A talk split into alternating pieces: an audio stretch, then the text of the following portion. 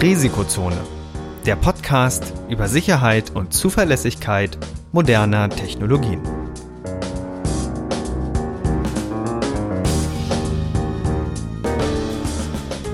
Heute mit Professor Dr. Andreas Noack und Viktor Gaske. Die im Podcast erwähnten Methoden und Werkzeuge für Angriffe dienen ausschließlich dem Bildungszweck zur Verbesserung der IT-Sicherheit. Es wird ausdrücklich angemerkt, dass unter anderem das Ausspähen und Abfangen von Daten sowie die Computersabotage strafbar sind.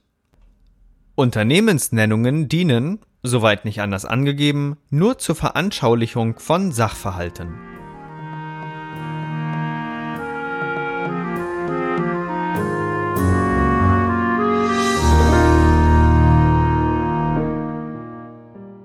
Hallo und herzlich willkommen zu einer neuen Episode des Risikozone Podcasts. In der heutigen Episode wird es wieder etwas technischer, denn wir möchten ein Thema aufgreifen, jetzt nach der Mastodon und Rundumschlag-Episode, äh, quasi wieder ein Thema aufgreifen, was wir vorher hatten. Ähm, nämlich das Thema VPN, sichere Verbindung und sichere Netze. Und heute dabei ist Andreas Noack. Und wir werden mit ihm quasi als den Experten für Verschlüsselung und äh, Kryptographie eine besondere Thematik, eine Grundlage der Kryptographie auseinandernehmen. Nämlich ähm, das Thema, wie werden überhaupt Verbindungen sicher? Und äh, wir beginnen mit einer, mit einer, mit einer Anmerkung, die du quasi in der VPN-Episode schon gegeben hast. Da hast du nämlich etwas Besonderes gesagt zum Verhältnis zwischen VPN als quasi das große, ganz heavy VPN, ne, wenn, wenn wir quasi komplette Verbindung durchtunneln und quasi einem ganz, ganz, ganz kleinen, einfachen Tunnel, den wir, glaube ich, alle nutzen, wenn wir eine Webseite aufrufen. Du willst über TLS sprechen? Ja, genau. okay, ähm, das ist natürlich, das ist natürlich ein ganz schön großer Brocken, weil wenn du über äh, Verschlüsselung sprechen willst, dann ist das tatsächlich nur eine ganz, ganz kleine Einheit, die innerhalb von TLS funktioniert. Also TLS ist tatsächlich viel, viel größer als das. Ähm, das heißt, ich glaube, wenn wir möchten, dass uns die Zuschauer oder Zuhörer folgen können, dann sollten wir mit einem Punkt beginnen, der nicht äh, mittendrin ist. Genau. TLS ist ja quasi das große Ding, wo wir es, wo wir es dann später in einer der nächsten Episoden vielleicht dann zusammenführen, wenn wir die Grundlagen gelegt haben. Aber wir haben ja quasi, als wir den Podcast gestartet haben, auch gesagt, okay, wir machen nicht nur aktuelle Themen, wir machen auch nicht nur irgendwie besondere Einordnungen, sondern wir gehen in bestimmten Episoden auch wirklich auf die Grundlagen der Kryptographie ein. Das habe ich ja quasi gerade schon, schon angemerkt und deswegen möchten wir einen der Grundbausteine uns angucken nämlich wie können wir sicher kommunizieren? Wir haben ja gerade schon gesagt, okay, TLS ist dann eben einer der Bausteine, wie es, wie es umgesetzt wird. Das ist, glaube ich, dann eher so die gerichtete Verbindung, die man dann darüber absichern kann. Aber äh, wie können wir jetzt konkret eine Verbindung absichern? Wie können wir geschützt kommunizieren? Und da fangen wir, glaube ich, mit der einfachsten, mit der einfachsten Art von typischer Verschlüsselung an, nämlich der symmetrischen Verschlüsselung. Und um das Ganze nochmal in den größeren Kontext einzuordnen, wir sind ja hier in dem Begriff, äh, im, im, im Bereich der quasi Kryptographie. Das heißt, wir möchten Nachrichten bestimmten, bestimmten Art und Weise schützen. Man kann ja einen Integritätsschutz machen, man kann eine Vertraulichkeit sicherstellen. Da gibt es ja viele verschiedene Möglichkeiten. Und da gibt's dann eben ähm, zwei, zwei wichtige Themen, mit denen werden, glaube ich, die meisten Zuhörer oft konfrontiert sein. Es ist auf der einen Seite die Verschlüsselung, da gibt's dann die symmetrische und die asymmetrische. Und das zweite Ding, mit dem die meisten dann oft konfrontiert sind, ist zum Beispiel ähm, Hashing. Und das dritte wäre tatsächlich noch ähm, Signieren. Also so die drei Sachen, die, die kennen die meisten immer, wenn sie, wenn sie in der Krypto, wenn sie was von Kryptographie hören. Das gibt natürlich viel, viel, viel mehr andere Sachen, was man da noch ähm, unternehmen kann. Aber die typischen drei, die man so hört, sind quasi Verschlüsselung, Sig Signieren, also digitale Signaturen und quasi das Hashing. Und wir möchten jetzt einer dieser Säulen beackern und da beginnen wir quasi mit der symmetrischen Verschlüsselung. Genau, genau. was versteht man darunter? Ja, ich, ich glaube, wir müssen sogar noch ein bisschen früher anfangen. Also du hast es ja schon einleitend gesagt, dass es unterschiedliche Schutzziele oder Sicherheitsziele gibt. Ähm, wir haben einmal zum Beispiel die Vertraulichkeit, wo wir sicherstellen wollen, dass jemand Drittes, der dazu nicht autorisiert ist, also dem wir nicht vertrauen, dass der diese Kommunikation zwischen mir und einer anderen vertrauten Person nicht mitlesen kann. Das ist die Vertraulichkeit, also dass wir vertraulich mit einer bestimmten anderen Person oder mehreren bestimmten anderen Personen kommunizieren können. Und ähm, dahingegen haben wir aber auch sowas wie Integritätsschutz, ja, wo wir uns darum kümmern möchten, dass die übertragenen Informationen, wenn sie denn auf dem Weg irgendwie verändert wurden, ähm, in einer Art und Weise ankommen, dass der Empfänger weiß, ah, okay, das ist nicht ganz original, da ist irgendwas verändert worden, so dass man feststellen kann, ob die Integrität verletzt wurde bei der Übertragung. Und ähm, für eine sichere Verbindung, die wir heute mal beschreiben wollen, ist es natürlich auch total wichtig, wer eigentlich auf der anderen Seite sitzt. Weil, wenn ich gar nicht weiß, mit wem ich eigentlich spreche, dann sage ich immer, brauche ich auch gar nicht wirklich verschlüsseln, weil ich weiß ja ohnehin nicht, wohin es geht. Das heißt, es ist auch eigentlich immer total wichtig zu wissen, mit wem, mit wem ich auf der anderen Seite kom gerade kommuniziere. Und bei der symmetrischen Kryptographie ist es so, dass wir einen Schlüssel haben, den wir zum Verschlüsseln und aber auch zum Entschlüsseln verwenden. Ja. Den geben wir also in unsere Chiffre hinein, diesen Schlüssel, und können damit irgendwas verschlüsseln. Das kann dann kein anderer lesen, der diesen Schlüssel nicht kennt. Und beim Empfänger wird es dann mit demselben Schlüssel wieder entschlüsselt und dadurch kann er dann den Klartext wieder lesen, den ich ursprünglich verschlüsselt hatte. Und da haben wir tatsächlich schon auf diesem Weg zwei Sachen beschrieben, denn wir haben einerseits natürlich darum, ähm, uns darum gesorgt, dass die Kommunikation, die wir übertragen, irgendwie, irgendwie verschlüsselt ist. Und auf der anderen Seite haben wir aber auch vorher schon was getan, denn wir haben irgendwie mit unserem Gegenüber vereinbart, welchen Schlüssel wir verwenden. Und wir haben möglichst diesen Schlüssel keinem anderen verraten, so dass ich sicher sein kann, ähm, wer auf der anderen Seite sitzt. Also wenn wir beiden zum Beispiel verschlüsselt kommunizieren wollen, dann würden wir auf geheime Art und Weise einen Schlüssel vereinbaren. Ja, zum Beispiel ähm, komme ich dich besuchen und habe den Schlüssel in einem Briefumschlag, den ich dir dann gebe. Und wenn ich dann wieder nach Hause fahre, ähm, bist du tatsächlich der Einzige außer mir, der diesen Schlüssel kennt, weil du der Einzige bist, der diesen Brief öffnet und, oder in der Hand hat dann. Und deswegen, wenn ich dann mit dir erfolgreich verschlüsselt kommunizieren kann, dann weiß ich auch gleichzeitig, dass du derjenige bist, ähm, bei dem ich gerade war und dem einen Brief gegeben habe. Und jetzt ist natürlich der spannende Punkt den, den wir da eingebracht haben, insbesondere wenn man persönlich bestimmte Informationen übergibt. Wir können, wenn wir das so etabliert haben, unsere Verbindung, ja, wir, da haben wir quasi noch mal ein paar Begriffe, die wir, die wir auch noch mal erläutern müssen. Also wir haben die, äh, die quasi Kanäle, über die wir sprechen möchten. Wir haben ja jetzt quasi zwei Kanäle gehabt oder wir haben jetzt auf einmal zwei Kanäle. Das sind so Medien, über die wir Informationen übermitteln möchten. Das kann alles Mögliche sein, klassischerweise das Internet. Und wenn wir verschlüsseln möchten, dann möchten wir den unsicheren Kanal nutzen, um quasi verschlüsselt zu kommunizieren, da wo nämlich jeder mitlesen kann. Und wir brauchen aber zusätzlich noch einen sicheren Kanal, bei dem wir quasi den Schlüssel übergeben, weil äh, ja, sonst, sonst kann ja an der Stelle jemand anderes da mitlesen. Da gibt's auch verschiedene Verfahren, wie man das auch über einen unsicheren Kanal hinbekäme. Aber gehen wir erstmal aus, davon aus, dass wir quasi die über einen unsicheren Kanal kommunizieren möchten. Deswegen verschlüsseln wir und über einen sicheren Kanal haben wir quasi unseren Schlüssel ausgehandelt oder quasi übergeben oder wir haben uns auf einen geeinigt. Da gibt's ja auch noch verschiedene Verfahren dann, Key Exchange oder Key Agreement oder alles Mögliche. Und dann haben wir quasi unsere schützenswerten Nachrichten, die wir entle äh, ja, entziffern können ne, die wir lesen können und die auch so im Klartext vorliegen. Deswegen nennt man das auch den Klartext.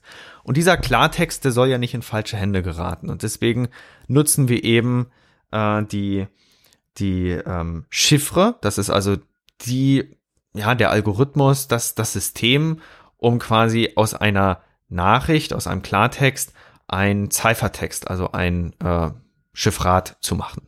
Ich glaube, es gibt ja viele Begriffe für, mir fallen jetzt andere nicht ein. Ich würde es jetzt immer Chiffrat nennen. Ähm, und dieses Chiffrat das kann dann eben über den unsicheren Kanal übermittelt werden und dann äh, wird das quasi äh, wieder äh, vom äh, Gegenteilnehmer, also vom, vom Gegenüber, wird das dann auch in die Chiffre gepackt. Die muss dann quasi zum Entschlüsseln benutzt werden und dann liegt möglichst wieder der äh, Klartext M vor. Und so wie wir es jetzt beschrieben haben, können wir eine der einfachsten Chiffren, wir können jetzt nämlich einige durchsprechen, was gibt's da für Möglichkeiten?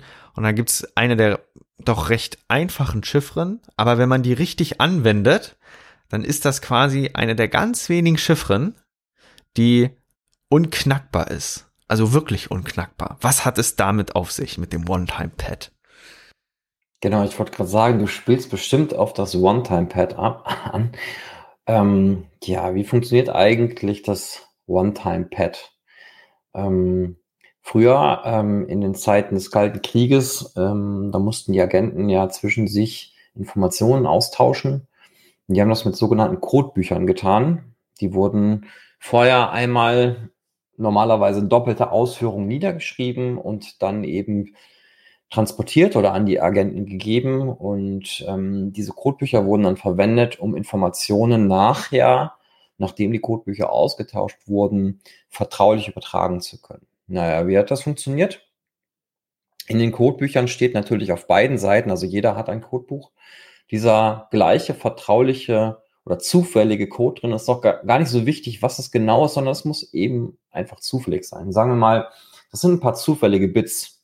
Natürlich ganz viele Bits, weil die Codebücher waren größer.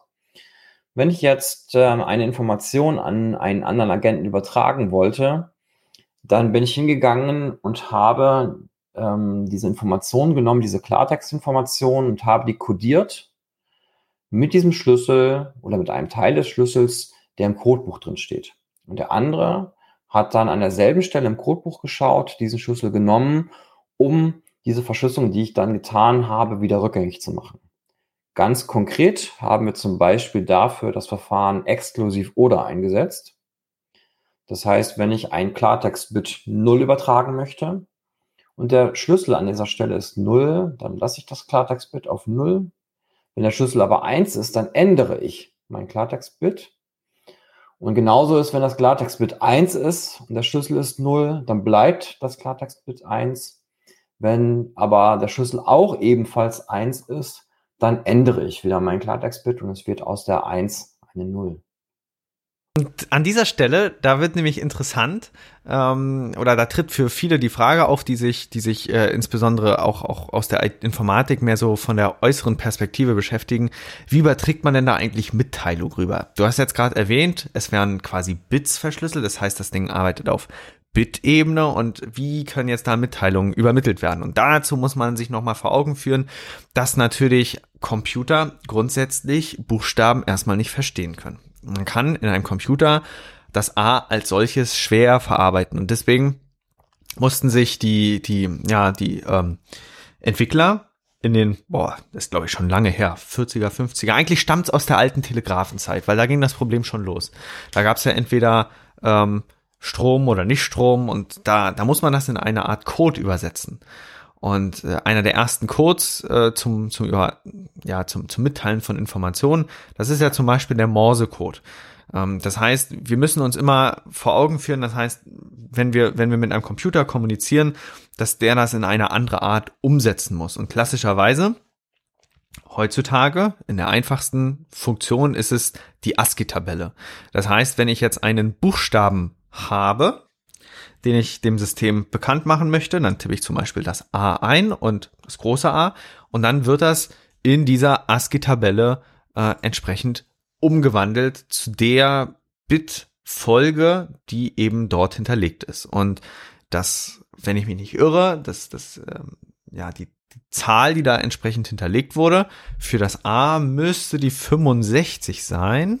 Das heißt, die haben das ganz clever eigentlich aufgebaut ähm, weil äh, früher haben sie gedacht, okay, wir müssen noch die Zeichen alle per Hand machen. Und dann haben sie sich darauf geeinigt, okay, 64, das ist, wenn man das nämlich hexadezimal darstellt oder eben auch äh, binär, dann äh, haben wir quasi einen neuen Abschnitt, weil die 64 geht los. Und ab dann ist es quasi der erste Buchstabe, äh, ist quasi die 65, weil das ist, da haben wir dann eine 1 vorne und dann 000 und dann die 1. Ich suche jetzt gerade mal fix einen Rechner raus, weil das ist live immer ähm, lustig, Dezimal in Hexadezimal. Dann, dann kann ich euch nämlich die exakte Geschichte sagen. Das lernen wir natürlich alles. Das können wir natürlich alles auch per Hand rechnen. Das muss man ja im Studium machen. Aber ich bin jetzt gerade im Podcast. Genau. Und hier ist jetzt quasi ähm, da so aufgebaut, dass diese, diese, ähm, dieses A, das wird in 1, 0, 0, 0, 0, 0, 0, 0, 1 umgewandelt. Und jetzt kann ich einen Schlüssel gegensetzen, der zum Beispiel auch, sagen wir mal, aus Buchstaben besteht, dann in Bits verwandelt wird. Und dann habe ich auf einmal eine Situation, dass sich zwei Bits einander gegenüberstehen. Und so kann man also Daten verschlüsseln. Man trägt sie ins System ein, das wandelt das ASCII um, dann wird das Ganze verschlüsselt und das Ganze lässt sich auch wieder umkehren und so kann ich also dementsprechend Nachrichten verschlüsseln. Ja, und das Wichtige beim One-Time-Pad, die wichtigste Eigenschaft ist ja, wenn ich mich nicht irre, dass quasi eine ganz besondere Anforderung an die Schlüssel getroffen wird oder zwei. Das war ja auf der einen Seite der Zufall und auf der anderen Seite was zur Schlüssellänge. Oder wie war das, Andreas? Beim One-Time-Pad ähm, verknüpfe ich exklusiv oder mit dem Klartext. Und der Schlüssel, der mit dem Klartext verknüpft wird, der muss eben genauso lang wie der Klartext sein. Und ähm, dabei ist es, glaube ich, gar nicht so wichtig, dass ähm, der Schlüssel wirklich zufällig ist, aber ich darf ihn eben nur einmal verwenden und er muss genauso lang sein wie der Klartext. Genau, und die Besonderheit ist dann quasi, wenn man das jetzt nicht machen würde, wenn man das unterschreiten würde, dann kann man Angriffe auf den Klartext entsprechend durchführen. Und das ist in der Kryptographie-Vorlesung so das allererste, was man dann beginnt quasi den, den äh, fehlerhaft durchgeführten XOR zu brechen, äh, weil dann auf einmal Wiederholungen eintreten. Ne? Wenn man jetzt viel Text entsprechend verschlüsselt und der Key sich wiederholt, dann wurden vielleicht äh, bestimmte Zeichen auch, ähm, ja, das, also da, da, da kombiniert sich eben, dass der gleiche Key mit auch häufigen Zeichen gemischt wird und das ist eine ganz explosive Mischung, weil dann kann ich einen statistischen Angriff durchführen und auf den Schlüssel schließen, wenn ich genau, mich nicht wenn man. Genau, wenn man sich das vor Augen führt. Die Verschlüsselung, die wir mit dem One-Time-Pad machen, also wir nehmen mal an, wir haben 8-Bit, also ein Zeichen, zum Beispiel die A, das A, das wir verschlüsseln möchten. Dann haben wir 8-Bit und verknüpfen diese 8-Bit mit 8-Bit-Schlüssel. Und daraus entsteht dann ein Chiffre, eine Chiffre-Sequenz, ja, ein Chiffrat, das eben auch 8-Bit groß ist. Und wenn ich dieses Chiffrat wieder rückgängig machen möchte zum Klartext, dann muss ich dieselbe Bitsequenz, also denselben Schlüssel, den ich vorher auch drauf verknüpft habe, nochmal drauf ver verknüpfen. Und damit ähm, zieht sich der Schlüssel, der subtrahiert sich mehr oder weniger wieder raus. Und dann habe ich wieder meinen Klartext über. Und das ist die Art und Weise, wie diese Exklusiv-Oder-Verknüpfung funktioniert. So, wenn wir jetzt den Fall haben, dass ein Schlüssel mehrfach verwendet wird, dann habe ich ja möglicherweise zwei unterschiedliche Klartexte mit demselben Schlüssel verschlüsselt. Wenn ich die beiden aufeinander verknüpfe, dann habe ich ja auch die doppelte Verwendung von meinem Schlüssel, von meinem geheimen Schlüssel da drin. Und wir haben gerade gelernt, wenn wir einen Schlüssel doppelt verwenden, dann kürzt er sich wieder raus, dann subtrahiert er sich wieder raus. Also bleibt bei dieser Verknüpfung von zwei Chiffraten mit dem gleichen Schlüssel dann wirklich nur die Verknüpfung von beiden Klartexten über. Das klingt jetzt erstmal so, als könnte ich damit noch nicht besonders viel anfangen, aber tatsächlich ist es in der Welt der Kommunikation, der Netzwerkkommunikation häufig so, dass bestimmte Teile von Netzwerkpaketen immer relativ ähnliche Werte aufweisen oder zumindest Werte innehaben, die sich gut vorhersagen, vorhersagen lassen. Und damit haben wir dann relativ häufig den Fall, wenn wir so eine doppelte Verwendung von Schiff Sch äh, oder Schlüsselstrom haben, also dem, dem eigentlichen Schlüssel, dass wir dann aus dem Ergebnis tatsächlich wieder was herausziehen können. Genau. Und das ist quasi, da hast du jetzt auch schon einen Punkt eingebracht. Ähm, Das ist ähm, nämlich die Unterteilung, wie man jetzt symmetrische Chiffren an sich nochmal unterteilen kann. Äh, nämlich es gibt da Stromchiffren und Blockchiffren. Das ist dann, das hängt damit zusammen, wie diese Dinger dann funktionieren. Äh, Im groben Verfahren sind sie immer gleich. Das heißt, wir haben einen Klartext, wir haben die Chiffre und dann den, den, äh, das Chiffrat. Und die Chiffre ähm, ja, wandelt dementsprechend immer um. Und ausgehend von diesem relativ einfachen One-Time-Pad oder dieser XOR-Verschlüsselung. Eigentlich ist es die XOR-Verschlüsselung. Das One-Time-Pad ist quasi nur die Anwendung des Drumherum, wie man es betreibt. Ähm, wenn man das quasi an sich dann erstmal nimmt, haben wir so den einfachsten Grundbaustein und äh, alles drüberliegende baut sich dementsprechend dann erst zusammen. Es gibt dann einfache Blockchiffren, es gibt dann komplexere Blockchiffren und es gibt dann Blockchiffren, die sind so weit verbreitet und durchgetestet, dass, dass man, dass man die allgemein als, als äh, gut erachtet. Und eine der größten, ähm, die man da entsprechend kennt, ist AES. Wenn wir jetzt AES auseinandernehmen, da haben wir dann zwei, drei, vier Episoden, wo wir das tun können. Das wollen wir heute auch nicht machen. Das wird heute eine etwas kürzere Episode, weil wir nur einen der Bausteine in dieser Episode erwähnen möchten.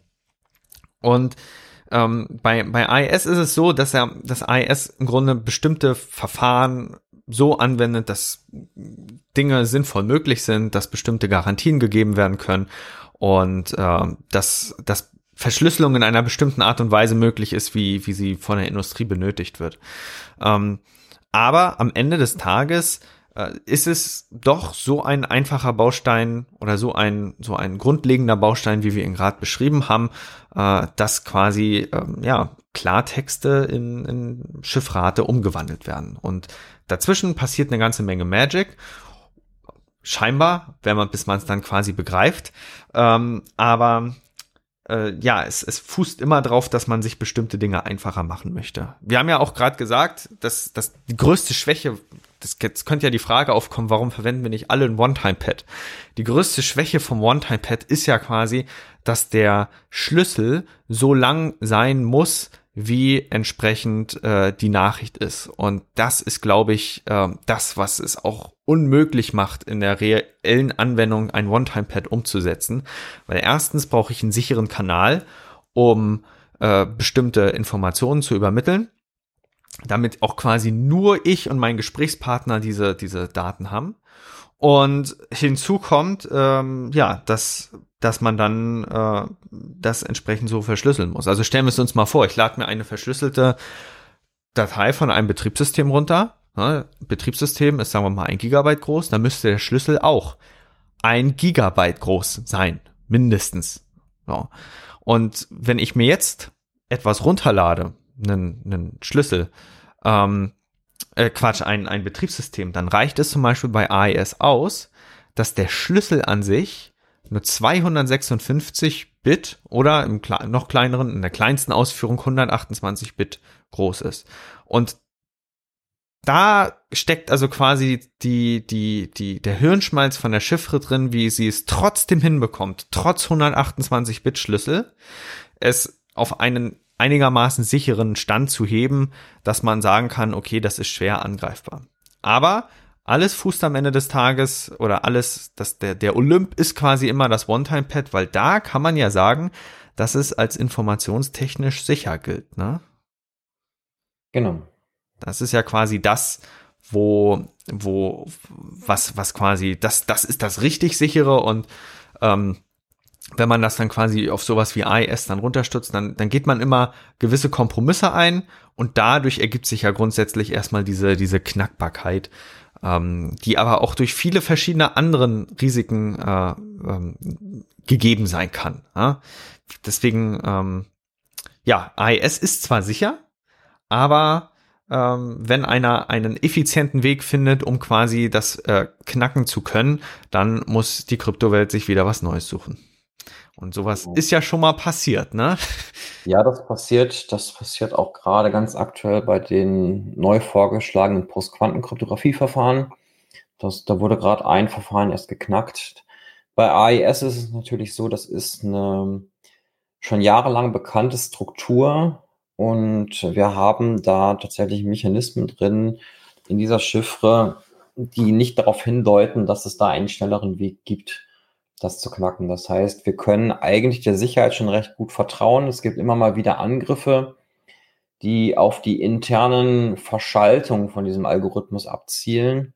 Die versuchen da irgendwelche Redundanzen oder Gemeinsamkeiten zu finden, die man dann nutzen kann, um tatsächlich diese Chiffre mit ein wenig mit ein wenig weniger Aufwand zu knacken, als alle Sachen oder alle Möglichkeiten auszuprobieren.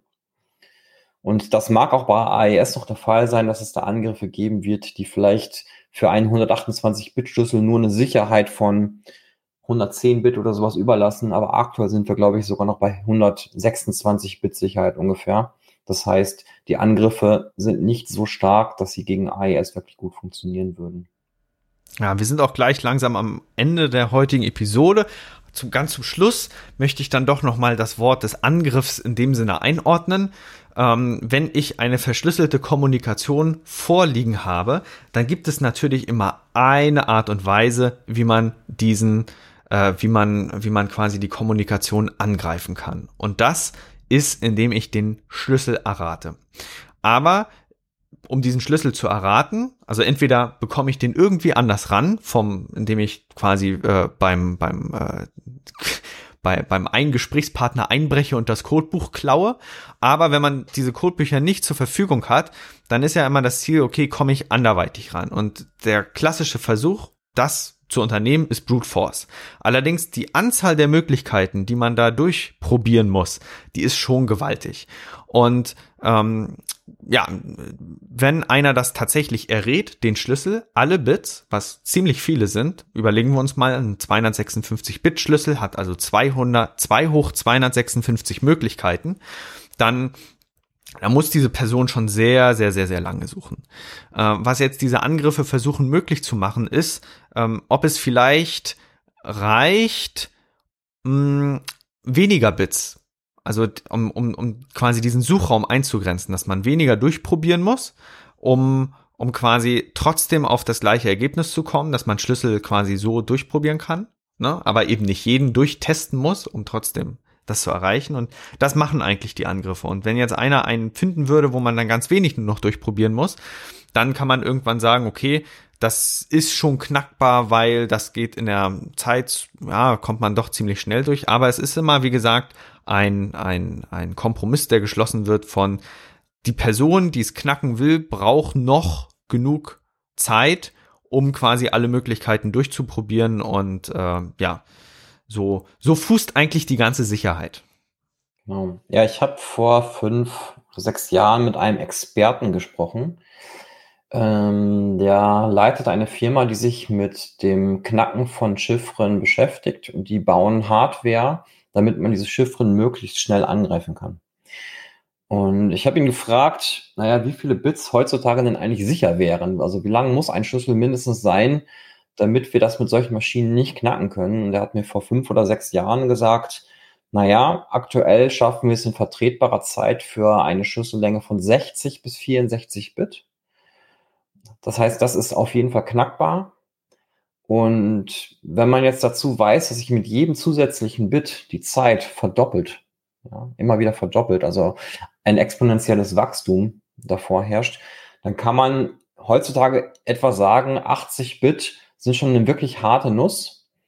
Und äh, möglicherweise hat die NSA irgendwas im Keller, damit man sowas wie 70 Bit oder sowas angreifen kann, aber wir können uns aktuell bei einer Schlüssellänge von circa 128 Bit doch relativ sicher sein, dass es ähm, Millionen von Jahren brauchen wird, bis das wirklich angreifbar wird.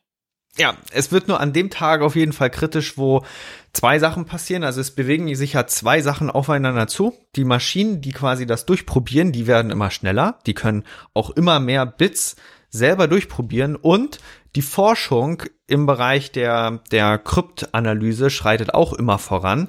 Das heißt, wenn jemand ähm, ein, ein, ein Verfahren wird dann einfacher zu knacken, wenn die Maschinen mehr Schlüsselkandidaten errechnen können und wenn Forscher ähm, auf der anderen Seite effizientere Wege finden, dass ein 128-Bit-Schlüssel, das was ich ja gerade erläutert habe, dass nicht alle 128-Bit durchprobiert werden müssen, sondern wenn auch weniger reichen. Und wenn wir dann irgendwann mal ankommen, dass zum Beispiel beim AES generell für 128 Bit nur irgendwie 110 Bit durchprobiert werden müssen und auf einmal die mm, ja, großen Organisationen, die großen Sicherheitsbehörden auf einmal 108 Bit ähm, in vertretbarer Zeit durchprobieren können, dann wird's eng. Dann, dann sollte man schon aufmerksam werden. Das heißt, es sind zwei Schieberegler, die die ähm, sich aufeinander zubewegen und insgesamt können wir zusammenfassen, dass IT-Sicherheit in dem Sinne immer ein Kompromiss ist. Das heißt, etwas definitiv sicheres gibt es nicht, auch beim One-Time-Pad nicht. Also auch gerade nochmal angemerkt, ähm, ich habe ja erzählt, wenn ich jetzt eine 1 Gigabyte Datei runterlade, dann ist auch der Schlüssel 1 Gigabyte lang. Das ist auch so eine Besonderheit vom One-Time-Pad. Einfach weil, weil dann habe ich noch viel, viel, viel mehr Möglichkeiten, um das durchzuprobieren. Das heißt, da ist die Schlüssellänge extrem hoch. Aber wer es natürlich schafft, diesen Schlüssel in einem Rutsch zu knacken, der kriegt das ganze Verfahren geknackt. Und da können wir natürlich in den nächsten Episoden nochmal auf einen Grund, also auf einen, einen, einen, einen Grundpfeiler der Kryptographie eingehen, wenn wir so solche ähm, historischen Chiffren durchsprechen, wie zum Beispiel die Caesar-Chiffre, wo man, wo man klassischerweise sehen kann, ähm, dass quasi die Sicherheit des Verfahrens vom Schlüssel eigentlich heutzutage abhängt. Das heißt, wer den Schlüssel knackt, ähm, der kommt an die Informationen ran. Ähm, früher war das noch anders, da hat man gesagt, okay, das Verfahren ist geheim und wer das Verfahren knackt, der kann die Informationen ähm, ermitteln. Aber AES und die ganzen modernen Systeme, die bauen drauf, dass diese Information quasi getrennt ist, weil ein Verfahren kann immer geklaut werden. Es kann aus, auch, auch restauriert werden. Das ist immer trivial möglich. Aber der Schlüssel, der soll es quasi sicher machen.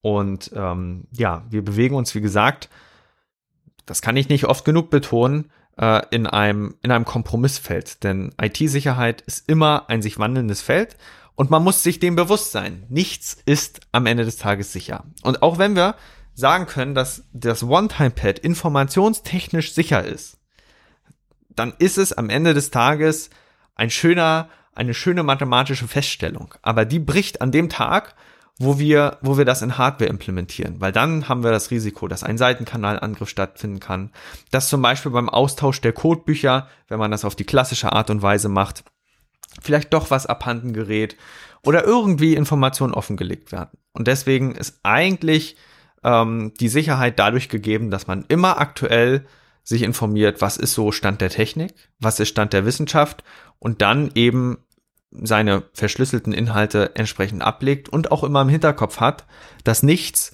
für immer entsprechend sicher bleibt und ähm, man immer dementsprechend da nachziehen muss. Genau, das kann ich so unterschreiben. Genau, und dann haben wir es heute auch in einer relativ kurzen Episode zusammen. Also heute den kurzen Rundumschlag zum Thema Verschlüsselung auf ähm, symmetrische Art und Weise. Ne? Symmetrische Verschlüsselung heute eben das Thema. Und ähm, ja, in der nächsten Episode, wenn wir dieses Thema dann genauer betrachten, wir versuchen so ein bisschen die Episoden auch abzuwechseln, das heißt ein bisschen, bisschen ähm, frische Themen reinzubringen, aber wir werden natürlich äh, sukzessive dieses Thema weiter erschließen. Wir können mit symmetrischer Verschlüsselung nämlich noch nicht ganz den TLS erklären. Äh, wir brauchen dann nämlich noch ein paar andere Bausteine, nämlich alles rund um die asymmetrische Verschlüsselung, denn da können wir nämlich ähm, wenn wir diese Grundlagen gelegt haben, auch dann mal betrachten, wie funktioniert eigentlich so ein Schlüssel, Schlüsselaustausch übers Internet. Denn niemand rennt ja heute hin und her, um Codebücher auszutauschen. Das passiert alles automatisch und wie das gehen kann, da gibt's Mechanismen. Und dann geht's auch ähm, quasi um solche Themen wie ähm, zum Beispiel Signaturen. Wie baut man die? Und wenn wir das dann zusammen haben, brauchen wir noch Hashing und so, dann können wir sukzessive mal so eine Kommunikation zusammenbauen und äh, die Bausteine zusammensetzen, sodass wir am Ende bei einem kryptografischen Protokoll rauskommt, kommen und das bekannteste oder eines der bekanntesten, die da heutzutage eingesetzt werden, ist eben äh, TLS. Genau. Ja, dann freuen wir uns, euch auch Echt? bei der nächsten Episode wieder begrüßen zu können. Möchtest du noch ein Abschlusswort sagen? Ja, ich bin sehr gespannt. Also Kryptographie ist ja ein Thema, was mir irgendwie am Herzen liegt. Und ähm, das möglichst einfach zu ver vermitteln, ist wirklich eine hohe Kunst. Und wir geben uns, glaube ich, total äh, Mühe, das möglichst einfach vermitteln zu können. Wenn ihr Fragen habt oder Anmerkungen habt, dann schreibt uns doch einen netten Kommentar oder auch einen bösen Kommentar damit wir das besser machen können oder genauso gut weitermachen wie bisher. Super. Ja, und dann würde ich auf jeden Fall sagen, sehen wir uns dann bei der nächsten Episode. Gabt euch gut und auf Wiedersehen. Tschüss. Und tschüss. Wir freuen uns, euch diesen Podcast heute präsentiert zu haben und sind natürlich gespannt auf euer Feedback, eure Fragen und eure Anregungen. Wenn ihr darüber hinaus Wünsche habt, welche Themen wir in den nächsten Folgen behandeln sollen, könnt ihr uns gerne eine E-Mail schicken an info@risikozone.de. Dieser Podcast ist jung, deswegen freuen wir uns umso mehr, wenn ihr uns unterstützt, indem ihr den Podcast auf Spotify, Apple Podcasts, Google Podcasts, YouTube oder der Plattform oder dem Podcatcher eurer Wahl abonniert und uns auf Twitter at Risikozone folgt. Kommentiert, bewertet, sprecht über uns und erzählt es eurer Familie und euren Freunden. Für die Musik bedanken wir uns bei Jason Shaw von audionautics.com. Freut euch auch nächstes Mal wieder auf spannende Themen und interessante Einblicke. Weitere Informationen zum Podcast, den Episoden sowie den Show Notes könnt ihr jederzeit unter risikozone.de abrufen. Bis dahin wünschen wir euch eine wunderschöne und erfolgreiche Zeit. Auf Wiederhören.